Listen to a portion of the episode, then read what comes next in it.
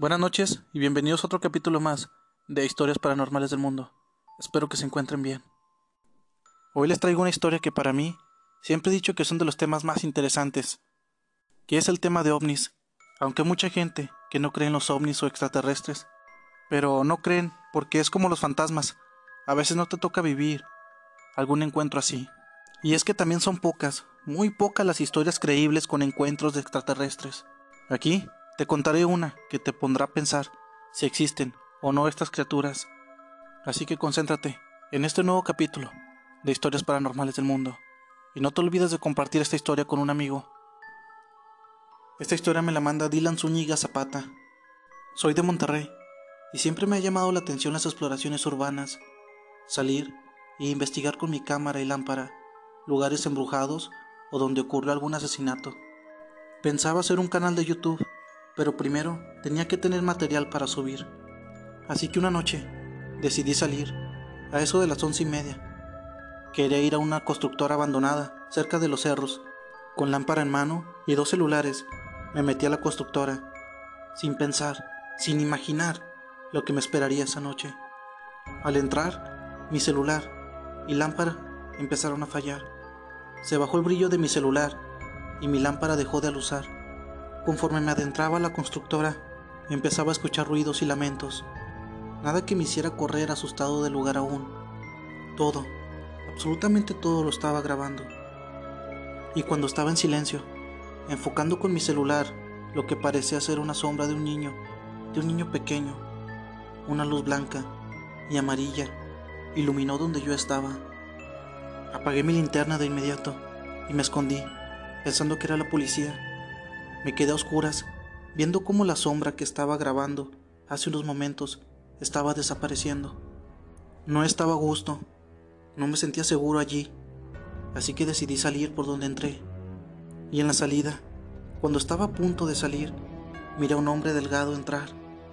Apagué mi linterna y me escondí detrás de unos barriles. Pero ese hombre ya me había visto. Se escondió detrás de lo que parecía ser un cuarto en ruinas. Quise prender mi lámpara, pero ya no quiso prender, y me di cuenta que el celular se me había descargado. Me asomaba, y como si fuera coincidencia, ese hombre también se asomaba, pero solo asomaba su cabeza. Duré unos minutos allí, tras los barriles. Me tiré al piso. Me fui arrastrando hasta llegar a unas escaleras y me escondí detrás de ellas. Siempre me han dicho que hay que tenerle más miedo a los vivos que a los muertos. No hice nada, absolutamente nada de ruido. Donde yo estaba, tenía la vista hacia todo el lugar, así que estaba atento para ver en qué dirección se iba ese hombre, para yo salir corriendo a otro sitio. Lo miraba asomarse, como si tuviera miedo. No sé si han visto la película de señales, donde un extraterrestre secuestra a un niño. Bueno, pues esa misma criatura era lo que se escondía detrás de ese cuarto ya que salió a buscarme.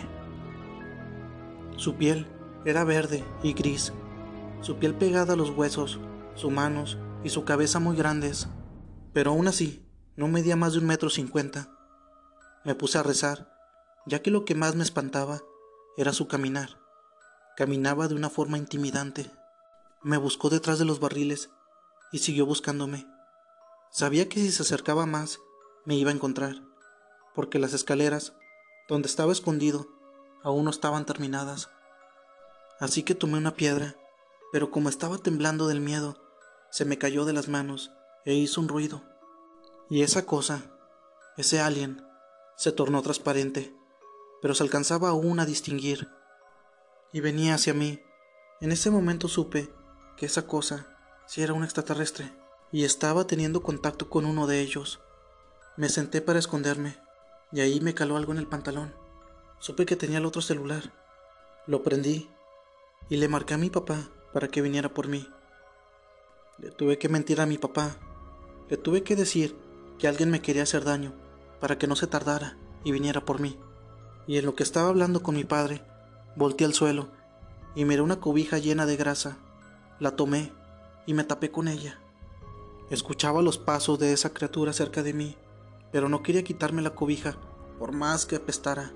Sabía que esa cosa estaba cerca Inclusive lo podía sentir al lado de mí. Estuve como cinco minutos dejando de oír sus pasos hasta que escuché a mi papá y un tío decir mi nombre. Me quité la cobija y salí corriendo lo más rápido que pude hasta llegar con ellos. Les conté lo que había allí, pero no me creyeron. Subimos a la camioneta y cuando subimos al cerro me iban regañando. Mi papá desvió la mirada y detuvo la camioneta y bajó de ella. Y se quedó viendo a la constructora de lejos. Mi tío y yo también bajamos y ahí en el cuarto, donde estaba escondido, había una luz muy, muy potente que iluminaba todo cerca de allí. Nosotros sabíamos que ahí no había luz. Solo nos vimos los tres, pero ya no quisimos regresar. Llegando a la casa, solo tenía el celular con el que había marcado a mi papá.